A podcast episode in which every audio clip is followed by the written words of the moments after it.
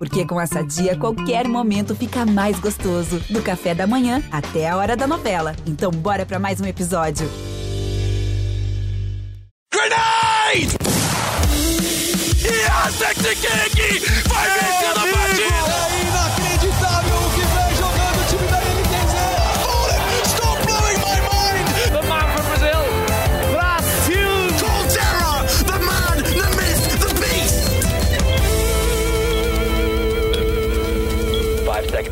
Salve rapaziada, está começando mais uma edição do Early Game, o seu podcast semanal de esportes do GE. Eu sou o Breno Deolindo, hoje não conto com a presença quase sempre certa de Rock Marques aqui na apresentação, mas estou com o meu grande escudeiro, meu companheiro de editoria, PH Nascimento.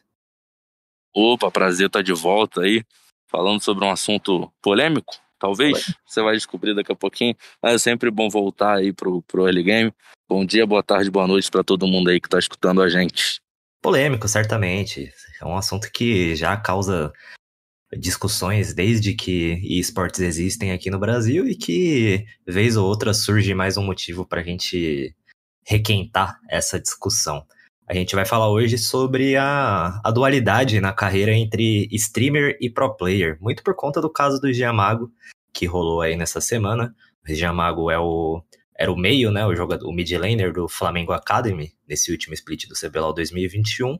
E em uma live recente ele disse que provavelmente ia sair do cenário competitivo, porque ele, ele não gostou da, da rotina, ele não, não se acostumou com o cenário competitivo e vai preferir se dedicar às streams onde ele já tinha surgido inicialmente, né?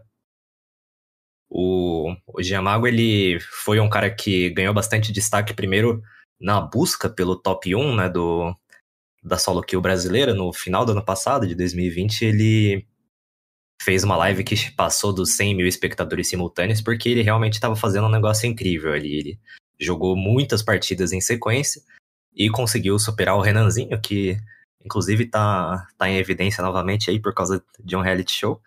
Conseguiu superar o Renanzinho e chegou no, no top 1 e já entrou no cenário como uma grande promessa.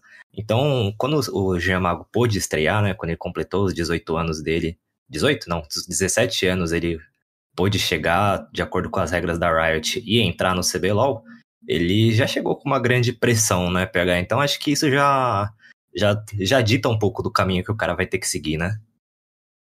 É, pois é, ele já chegou com, com status de, de grande promessa ali, né? Os fãs que acompanhavam ele, acho que a comunidade de LoL como um todo que, que sabia quem era ele, que reconhecia ele como, como um dos melhores jogadores da solo kill brasileira, né? É, trouxe esse peso, como você falou, enorme para ele. E ainda mais que ele não, não estreou em qualquer clube, né? Em qualquer organização. Ele ainda foi começar no, no esporte eletrônico logo pelo Flamengo. Talvez a camisa mais pesada do CBLOL, apesar de não ser tão forte assim no, nos esportes, é o Flamengo, né? A torcida é um absurdo. Então, acho que, que para ele tudo isso pode ter pesado muito nesse primeiro período de, de carreira dele, talvez o último, né? Mas, mas não sei se, se só essa experiência seria o mínimo para ele saber que não quer isso, porque ele viveu muito tempo de stream, né? É, alguns anos até, e menos de um ano de competitivo ele já dizer que, que não quer Claro que a opção dele, ele pode querer parar com tudo e ser contador agora, se ele quiser. Mas acho que foi pouco tempo e foi só uma organização, foi só o que um ou dois splits. E Um não, split não- só. pô, não, não é suficiente para ele saber. Ele é novo. Acho que valia experimentar mais, porque talento ele tem, né? Tanto que ele tá aí concorrendo ao prêmio de atleta revelação no Prêmio Esporte Brasil desse ano. Foi MVP do é CBLOL toa. Academy também. Foi Pô, MVP é. campeão, né? Exatamente. Não, não é que ele teve uma campanha horrível, que ele jogou muito mal. É, ele bem. talvez tenha sofrido só com a pressão da torcida, a pressão ali dos treinos, que ele não, não vivia antes, ele jogava quando queria, o que queria, e quando não queria jogar, não fazia nada, fazia outra coisa na stream. E imagino que ganhava mais dinheiro também só com a stream, sem essa preocupação toda. Então É acho uma- que a- essa parte financeira chega forte também. Sim, sim. É uma rotina exaustiva, né? Ainda mais porque o, o Giamago, diferente de muitos pro players, ele continuou jogando muita, muita solo kill, principalmente em stream, né? Ele tentava manter essa, essas duas carreiras separadas de streamer e de pro player ao mesmo tempo. Tanto que ele tá ali no. A última vez que eu olhei, ele tava no top 4 da solo kill brasileira e provavelmente ele vai tentar fazer outro grande evento buscando o top 1 aí. Mas eu vou, vou dar a palavra para ele aqui, né? Infelizmente a gente não tá com ele no podcast, mas a gente tem a thread dele no Twitter, dele se explicando. Vou ler aqui. Rapaziada, para quem não sabe, eu realmente estou pensando em sair do competitivo. Esse era meu sonho de quando eu tinha 13 anos e peguei mestre pela primeira vez. Mestre, para quem não sabe, é um, é um dos elos do LoL, é o terceiro elo mais alto no LoL. Quando virei streamer aos, aos 14 anos, senti que era o que eu queria para mim, então deixei de sonhar com uma carreira no competitivo. Tanto que sempre me perguntavam sobre ser pro player e eu deixava bem claro que não tinha interesse nenhum. Entretanto, aquela corrida no top 1 season passada reacendeu um pouco a vontade de ser pro player, mas mesmo assim eu precisei de tempo para ver se era realmente algo, algo que eu queria. Tanto que eu acabei entrando apenas no segundo split ao invés do primeiro. Apesar desse split ter sido uma experiência ótima, eu sinto que eu não devo continuar. Eu não curto, não curto muito o estilo do jogo competitivo em si, tanto que já fazia muito tempo que eu não acompanhava as ligas competitivas e eu nunca procurei aprender os maguinhos do meta competitivo, porque eu nunca tive interesse e vontade. O meu estilo de jogo é solo kill, Yasuo, Irelia, Sylas, Akali, Jace, etc. Peço perdão a todos que criaram expectativas. um detalhe aqui, no, no final desse tweet tá escrito cara neutra, que provavelmente ele escreveu em algum outro lugar, e sim, colocou sim. um emoji no final. Aí o Twitter traduziu o emoji. Mas enfim, o. O Giamago, pelo visto, acho que ele não gostou do jogo competitivo mesmo, né? Talvez não seja nem o, os treinos, ou a rotina, ou a pressão, porque se você pega para ver a, os jogos de solo kill do Giamago, são esses bonecos que ele falou mesmo, né? Que é a Kali e Irelia, são dois bonecos que apareciam muito quando ele tava na busca pelo top 1, a própria LeBlanc, que ele não mencionou, são personagens que não necessariamente vão estar tá no meta. Nesse, nesse último CBLOL até que aparecia bastante, Irelia principalmente, a Kali também no começo do split rolou. E, mas Yasuo, é, Jace no mid não são picks tão populares assim. Então, o meta do LoL, ele costuma favorecer muito os maguinhos. Era um negócio que rolava demais em 2020. Esse ano rolou um pouco menos.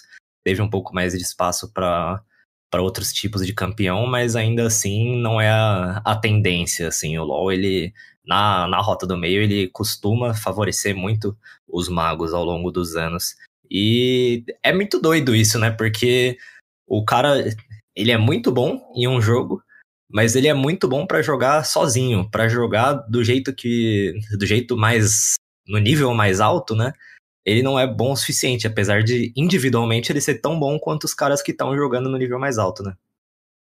É estranho, ele tem o talento, né? Foi, como a gente falou, foi o MVP aí do Academy, foi campeão. E ele jogou muito bem com os bonecos que ele não queria jogar, que ele não gostava de jogar, de um jeito que ele não gostava de jogar. Então, assim, ele, esse caso, claro, é, guardando as devidas proporções, né? Mas lembra muito o Adriano Imperador, por exemplo, o futebol, que tinha um talento inigualável, uma perna esquerda absurda, e parou de jogar, porque ele não conseguia mais, não queria mais. O Ronaldinho era outro. Teve um, dois, três anos de, de auge e não quis mais jogar. Simplesmente parou. Parou. Jogou em alguns clubes ali, mas não era o que ele queria. O que ele queria era rolê, pagode e, e brincadeira.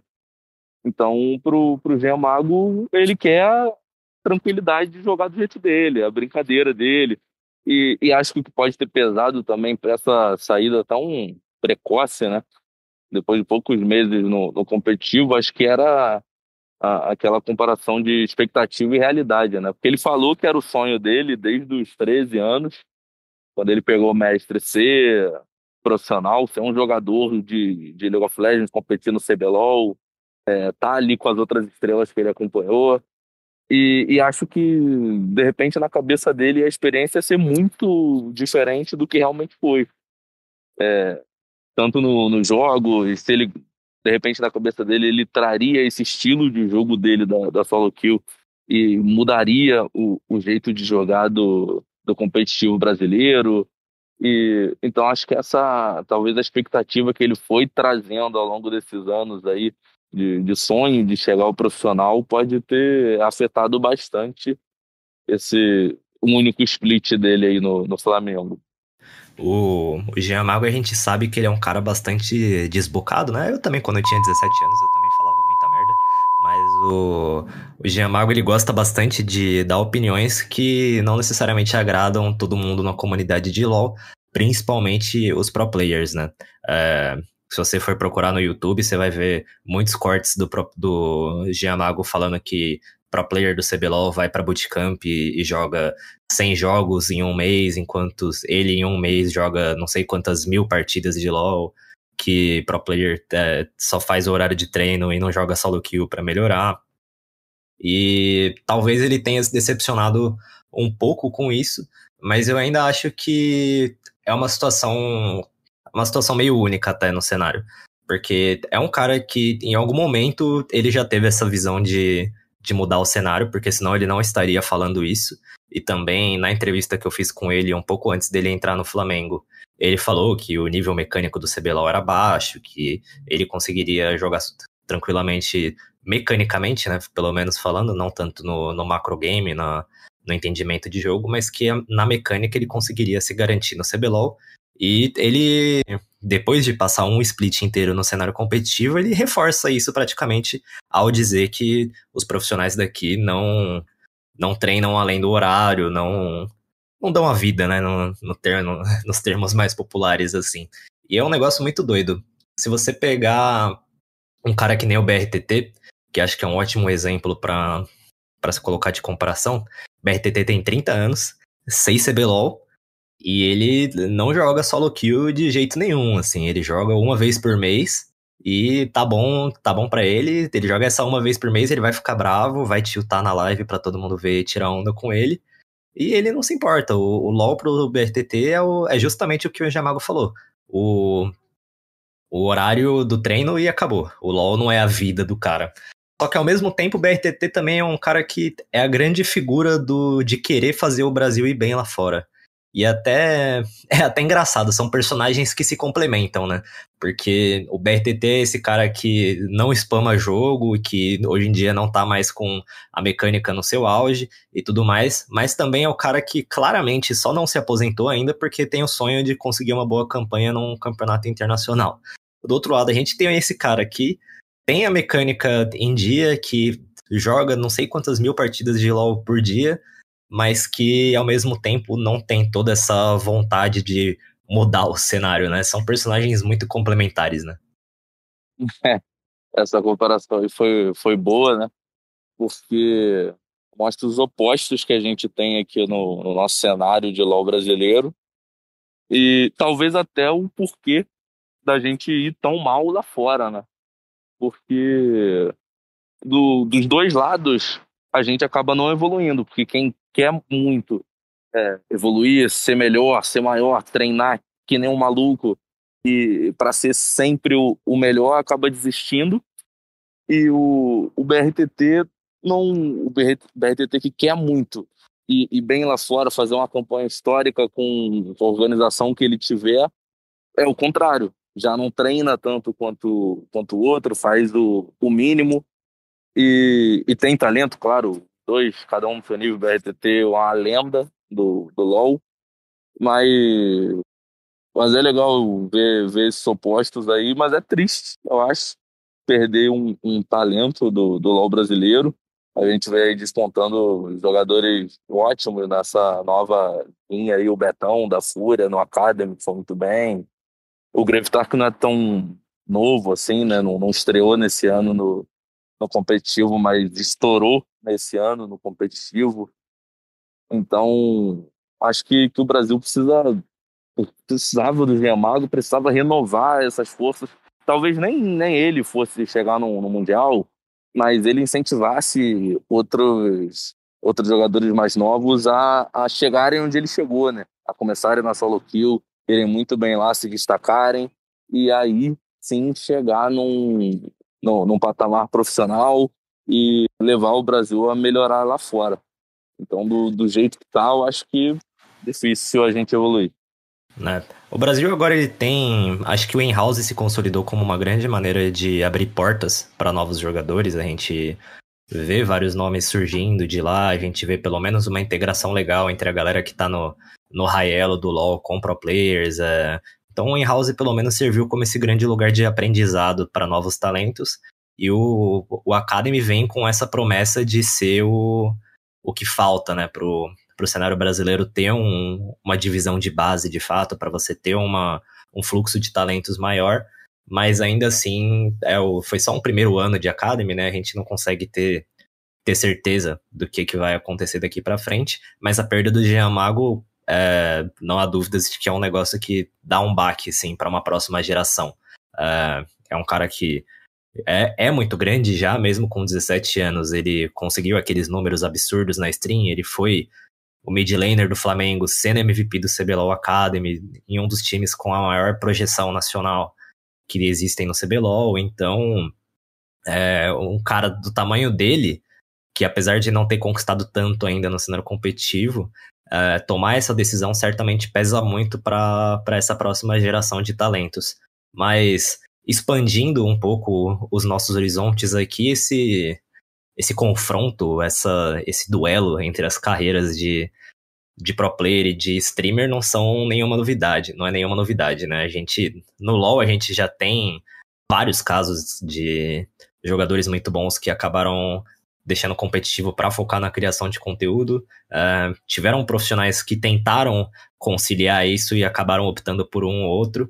E mesmo fora do LoL, se a gente pegar Free Fire, o Free Fire é cheio de jogadores que tentam é, conciliar essa carreira de criação de conteúdo com a de profissional. O próprio Nobru é dono de organização, é um youtuber gigantesco, faz live, não sei o que, e já foi MVP do Mundial. Óbvio que hoje em dia já não é mais o, o grande craque do Brasil, não, é nem o grande craque do time dele, eu diria, mas é um cara que, de certa maneira, conseguiu conciliar.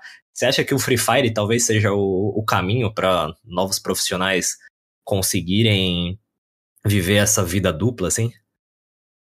Acho que no Free Fire o pessoal faz isso muito bem, né? Enquanto você estava falando, eu lembrei no LoL, acho que o, o ESA fez esse caminho, né? Ele era profissional e aí preferiu focar no conteúdo. E acho que, que no LoL isso aconteceu bastante, mas no Free Fire é um, um bom exemplo. Mas, é, não, talvez porque, porque, porque o público deles é maior, né? porque o impacto deles é, é muito maior. E aí, para. Dá, dá para montar uma equipe para te ajudar. O Nobru, por exemplo, o Nobru é uma empresa, né?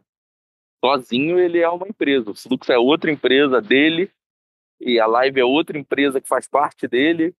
Então, acho que a equipe como um todo deve ajudar bastante ele a chegar nisso. E a gente tem outros exemplos aí. A Babi, por exemplo, começou como jogadora profissional de Free Fire, né? E aí hoje é só criadora de conteúdo da, da Loud, ela não joga pela Loud mesmo.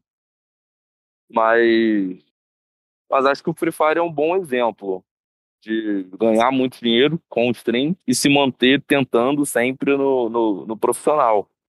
Mas, continuando nessa questão financeira, é, para quem já é grande, para um pro player conhecido, é, como o próprio Nobru, como outros jogadores novos agora do Free Fire, como Cias, ou de outros esportes, FIFA, PES, CS, é, para quem já conhece, já quem é conhecido, eu acho que a stream pode ser um caminho natural. Mas essas últimas mudanças da Twitch dificultam muito a vida de quem quer, quem ainda não é nenhum dos dois, né? Quem não é profissional e, e quem não é streamer ainda, porque a Twitch está pagando agora muito menos pelo, pelas inscrições e, acho que pelo Twitch Prime também, das inscrições via Twitch Prime, né? Então, acho que para quem quer começar agora, para um, se nascesse um Geomago 2.0 agora e ele fosse começar a stream, acho bem difícil dele viver só com aquilo. A não ser que ele criasse um público gigante, como já é o do, do Jean, que tem contrato com, com a Buia, inclusive, para se manter melhor, porque acho que só na Twitch também ficaria difícil para ele. Como ele agora transmite nas duas e, e tem esse contrato com a Buia que permite isso, é melhor, mas para uma nova geração entrar e apostar só no streaming, eu acho que é complicado hoje em dia. Eu, se fosse talentoso em algum jogo, apostaria mais em ser profissional do que ser um streamer. É, se a gente pega o, os nomes, né, que deixaram o LoL, pelo menos, para serem streamers, são nomes que são grandes, de, de querendo ou não.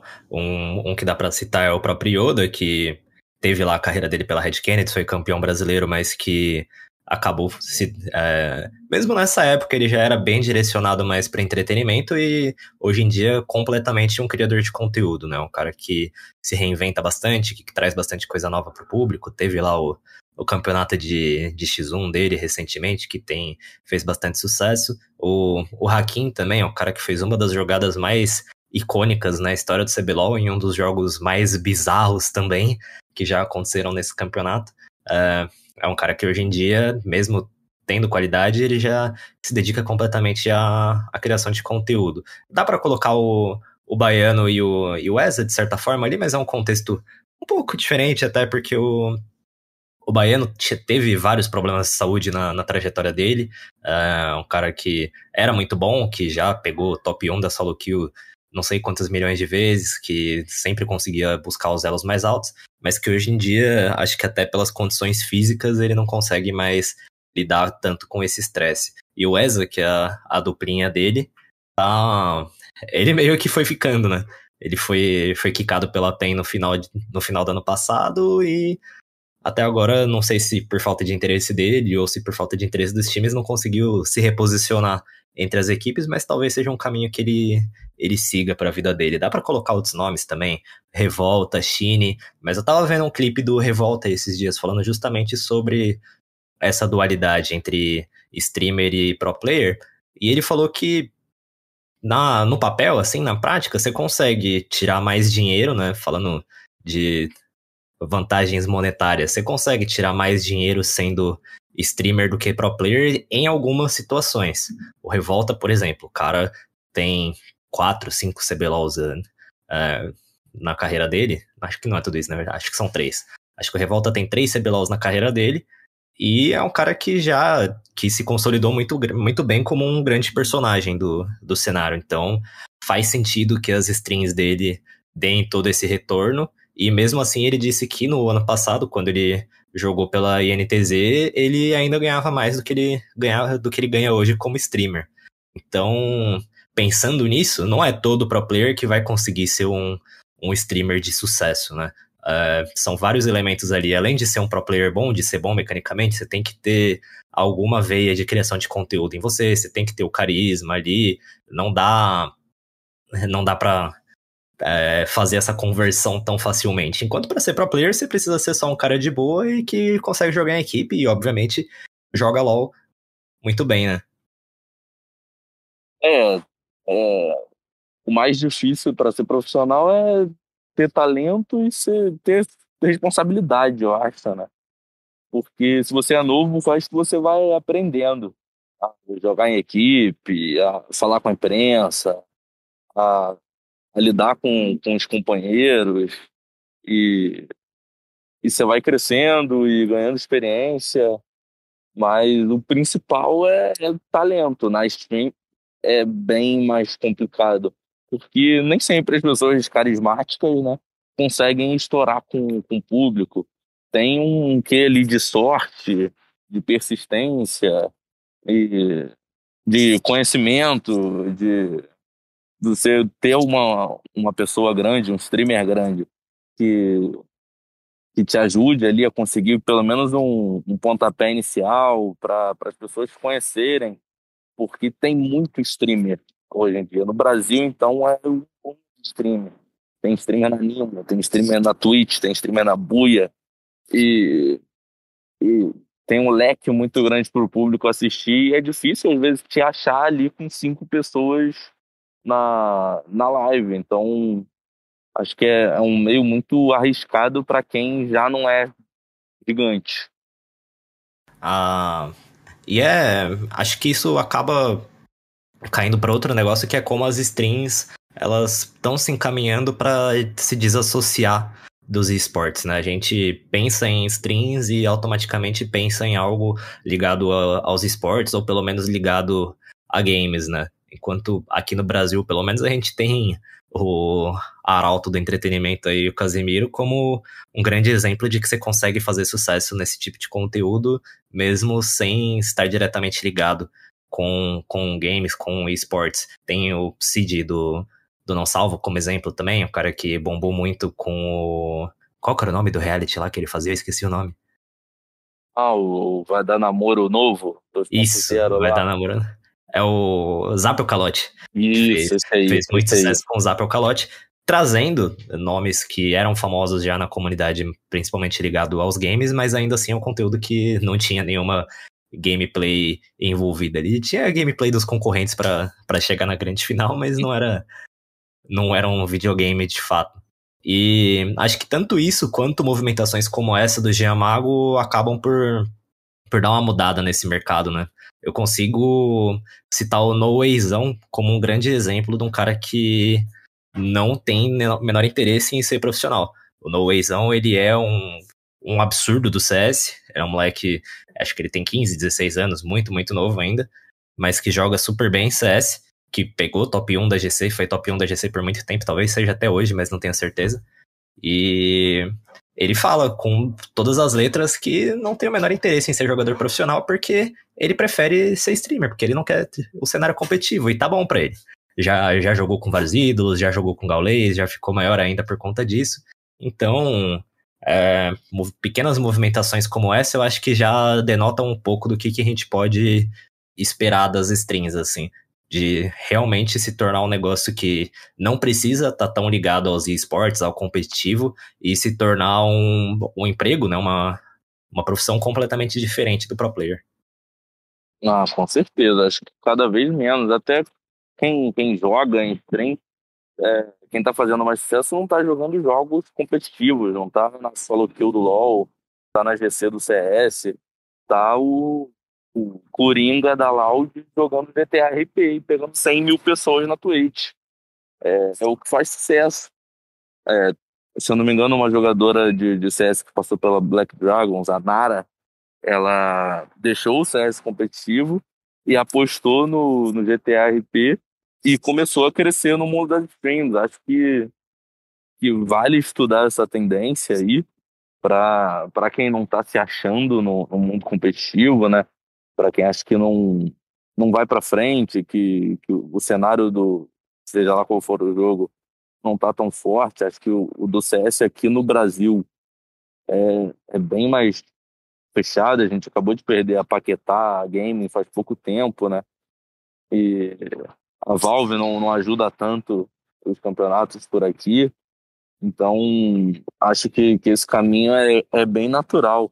No, no FIFA, a gente tem até um, o exemplo que acontece bastante, porque os jogadores profissionais de FIFA não recebem tão bem, porque é um, um esporte bem fraco aqui no Brasil, apesar da gente ter um campeão mundial, o primeiro campeão mundial de FIFA, né? e até os de pés também não, não conseguem ter um salário nível BRTT, por exemplo, que, que é uma lenda, e o Guifera não, não tem uma remuneração desse nível, apesar de ser bicampeão mundial de pés. Então eles têm que se, se desdobrar aí, ou para jogar um trilhão de, de mini campeonatinhos espalhados pelo Brasil, ou abrir stream para tentar ganhar um dinheirinho a mais para se manter ali, manter a família. E acho que, que é um dos caminhos, assim. É, acho que no, no, final das contas, o, a parte financeira talvez seja a, a mais importante para essa galera como um todo, né? Porque às vezes a gente fala de esportes e streamer e, e é que nem no futebol, né? A galera pensa direto no, no se ganha mais. Pensa direto pô, no Neymar que ganha um salário mínimo por segundo. Mas isso aí é, é um, um, trilhão, não, não é todo mundo que ganha assim, não é todo mundo que é remunerado assim. E não, não, existem, não existem dois Gaulês, não existem três Casimiro que, que ganham remunerações aí milionárias da Twitch, que a gente viu aí no, no vazamento. Se você não viu, tá lá no GE, pode procurar e você vai achar aí esse, esses dados do vazamento da Twitch, mas, mas acho que esse meio aí é, é muito complicado para entrar hoje em dia. É complicado para ser jornalista e entrar, porque apesar do Twitter você receber ali uma chuva de likes por um furo certo ou errado, mas normalmente certo, a gente vê aí muita galera acertando e tal, mas o Twitter não dá dinheiro. E, e alguns portais, por, por serem menores, também não conseguem remunerar muito bem. Então, assim, a vida do, do, do fã de esporte eletrônico queira trabalhar com isso hoje em dia é uma vida árdua. Se você conseguir chegar lá no topo, vai estourar. Mas para chegar é, é dureza, é bem dureza. Acho que eu, eu já tô num, num ponto da minha carreira que eu consigo dar conselho para as pessoas, e já que você abriu essa porta aí, os, os esportes eletrônicos, seja para o pro player, ou seja para gente que é jornalista, seja para quem trabalha como fotógrafo de time, seja para social media, para qualquer pessoa, é um mercado que intrinsecamente e necessariamente ele tá atrelado à, à paixão não existem pessoas que trabalham com esportes que não gostam de esportes. Se existem, são pouquíssimas, assim, provavelmente pessoas num, numa posição já bem alta da, da cadeia hierárquica ali. É, por ser um negócio de apaixonados, normalmente os esportes não têm a, menor, a melhor remuneração do mundo, porque tem muita gente que quer trabalhar com isso, e se você não está feliz com a sua remuneração, vai ter um milhão de pessoas para te substituir. É, isso é válido para pro player, isso é válido para streamer, isso é válido para gente que está aqui falando, isso é válido para quem trabalha em time, do uh, do social media, ao cara que faz comida pra galera, ao que marca treino para jogadores, é, é sempre é, tem, tem sempre essa relação e isso não é diferente para tudo que a gente está discutindo aqui. Se você consegue fazer o que você é apaixonado sem sem atrapalhar a sua vida, e você tá ganhando muito bem por isso, para que que você vai querer se meter em outro negócio? Que é o caso do Giamago para mim. Para que que você vai querer mudar o que você é, mudar os seus os seus campeões preferidos que foram que o que fizeram você gostar do jogo em um primeiro momento, para que você vai diminuir a sua rotina de strings, que foi o que te trouxe relevância uh, desde o começo da sua carreira, você, você fica com essa pulga na cabeça, né? Pulga atrás da orelha na cabeça é complicado, né? Você fica com essa pulga atrás da orelha, querendo ou não. É, então, os esportes, por serem passionais, eles são também um mercado de trabalho duríssimo. E é a mesma coisa com, com videogame em si, que eu já trabalhei antes. É, nos games tinha, tinha gente que escrevia de graça para revista, tinha gente que se oferecia para pagar para escrever para revista. Então, é um, é um mercado dificílimo em que poucas pessoas são valorizadas como como deveriam e que pouquíssimos trabalhos são vistos como insubstituíveis. Então é uma coisa para se ter na cabeça, tanto para jovens jogadores aí, quanto para a galera que talvez seja como a gente, que sonha em trabalhar num, num grande veículo cobrindo esportes. Essa, essa discussão certamente não estava planejada, mas já que o, o, PH abriu as portas aí, a gente está aqui dando conselhos de carreira gratuitamente. É uma edição é freestyle do early game, né? Já, já é a melhor para mim. É, se, se a gente pôde dar conselho aí para uma pessoa, já, já tá bom. Tome é, cuidado ao entrar nos esportes. Não, não entre tão, tão alegre. É, muita Entra. gente me pergunta, tipo, ah, como que você fez? Não sei o que. Eu falo, mano, o caminho que eu segui não é o que você deve seguir. Porque eu dei muita sorte de conseguir trabalhar com com esportes hoje, nem era um negócio que eu pensava quando eu comecei a trabalhar, quando eu prestei jornalismo e quando eu comecei a minha carreira também como jornalista, não, não achava que eu ia trabalhar com esportes. Mas é um, é um mercado duríssimo que tem muita gente querendo entrar, pouca gente sendo valorizada e que, querendo ou não, ainda não não é tão estável. Esportes estão aí já faz uns, uns 10 anos, mais ou menos, mas que ainda sofrem para provar sua rentabilidade, visto a grandes players, né, as grandes empresas, os grandes nomes do mercado. Óbvio que a gente tem aí Intel patrocinando trocentos milhões de campeonatos, a gente tem Nvidia, Razer, é, empresas gigantes da China como Tencent colocando muito dinheiro, mas ainda assim é um mercado que você tem que olhar com alguma alguma reticência, assim, você tem que olhar com mais calma e conseguir ter certeza de que aquilo ali realmente vai pra frente. Mas enfim, a gente tá falando de por que, que as pessoas querem ser streamer e não pro player. não de.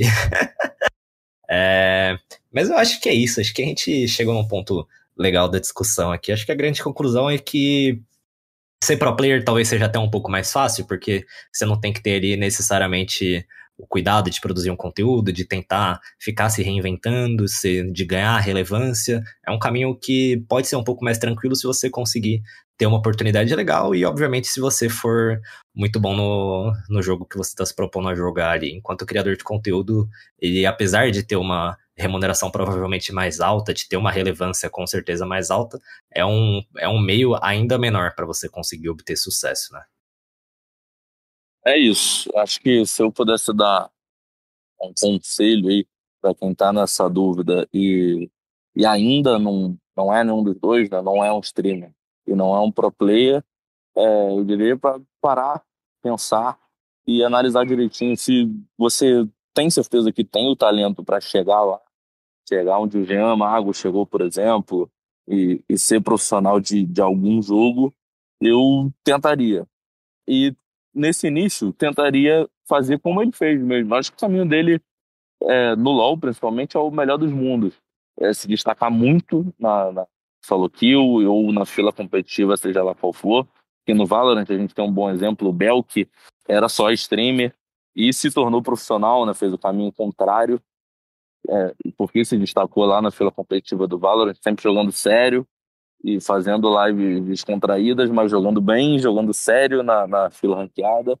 Acho que, que para quem quer chegar lá, talvez esse seja o caminho. No início, claro, vai ser difícil, você vai ter que contar com a ajuda de alguém, de, de um cônjuge, de um namorado, de uma namorada, dos pais, de outros responsáveis, porque ou até de, de outro emprego, porque o início é duro, seja lá qual for sua, sua plataforma, YouTube, Twitch, Buia, é, o início é complicado para você começar a realmente viver disso, mas acho que esse é o único jeito. Se é seu sonho, se, se é o que você quer da vida, e se você tem talento para chegar lá, eu arriscaria isso aí.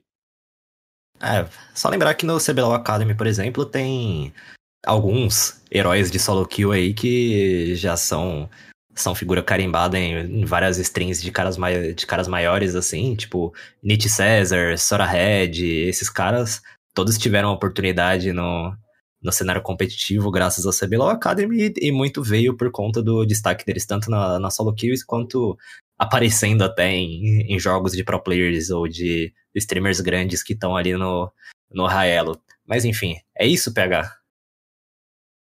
É isso. Então Acho vamos de. Por essa semana foi. Vamos de Last Hit, já que o programa foi um pouco mais curto, vamos voltar pro nosso tradicional quadro que o Rock quase nunca lembra de fazer. Vamos, vamos. Vai, pode, pode começar os trabalhos aí. Cara, eu tenho uma. Meu last hit, aí vai ser sobre FIFA, um jogo que eu cubro mais, que eu acompanho mais. E, e com homofobia e, e a aceitação da, de homossexuais no, no, esporte sendo um tema bem relevante nessa semana, né? Acho que não, não precisa explicar muito porquê.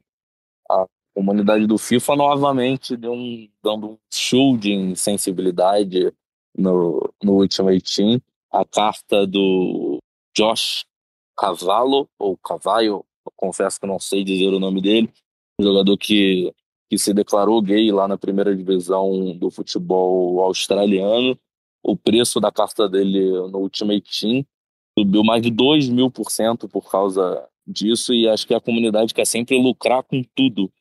E isso acontece direto quando algum jogador morre ou tem que ser excluído do, do Ultimate Team, ou quando, por exemplo, o Eriksen caiu desacordado em campo. Então é um, mais uma postura lamentável do, dos donos do, das coins do FIFA e fica aí minha indignação nessa semana.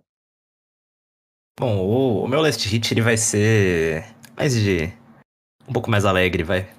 É claro que PH tá 100% certo de trazer essa discussão à tona, até porque no vôlei, que não tem nada a ver com esportes, tá rolando discussões similares aí. Mas o meu Last Hit vai para essa semana maravilhosa de esportes que a gente tá tendo, né? A gente tá tendo um Major depois de trocentos bilhões de anos, a gente tem um Mundial de CSGO para poder acompanhar. Os jogos começam às 5 da manhã, os brasileiros estão só tomando pau. Acontece, provavelmente quando você escutar esse programa, o PEN Astralis já vai ter acabado e, assim, tá 1x0 para Astralis enquanto a gente grava. Não é um jogo muito esperançoso para os torcedores brasileiros, mas ainda assim é uma competição de alto nível de CS, é sempre divertido de assistir. E já que a gente está falando de fracasso brasileiro nos esportes, o Mundial de LoL tá chegando na semifinal aí. A gente tem é, Danon contra T1 no, na semifinal, praticamente uma final antecipada, Showmaker contra Faker, dois caras gigantescos aí, Faker, o maior jogador da história do LoL, contra o Showmaker, que é um cara que tenta alcançar esse legado aí feito pelo seu compatriota, um confronto incrível com certeza, promete muito essa série MD5. No domingo a gente tem EDG contra Genji, que é um jogo que não tem tanta hype assim, mas que você não deve deixar passar despercebido, porque tem jogadores excelentes de ambos os lados. E Genji vem fazendo uma campanha bem honesta, com o BDD jogando um absurdo. O BDD é o mid laner deles, o cara joga extremamente bem. Tem Ruler no elenco, o cara já foi campeão mundial, tá jogando muito bem também. Enquanto a EDG, pela primeira vez, chega nas semifinais. É a primeira vez na história da organização que eles passam das quartas de final. E conta muito com a atuação do Viper aí, um ADC que jogou um absurdo na, na, na grande final da LPL, da qual a EDG foi campeã. E tem um time também extremamente sólido. Uh, Mundial de LoL tem essas duas semifinais agora no sábado e no domingo, e só na outra semana ele acaba, e na outra semana, junto com o Mundial de LoL, eu vou trazer novidades sobre três pontinhos, mas eu não posso falar ainda, mas saibam que eu tenho novidades e saibam que vai ser legal. É... Dito isso, encerramos aqui, né, PH? É isso. É isso. Bom, muito obrigado pela audiência. Hoje não contamos com toda a eloquência e todo o rebolado de Rock Marques no, na, no comando do programa, mas dá pra, dá pra sobreviver comigo, vai. Muito obrigado pela audiência até aqui e a gente volta na semana que vem com a edição 83 do Early Game. Falou!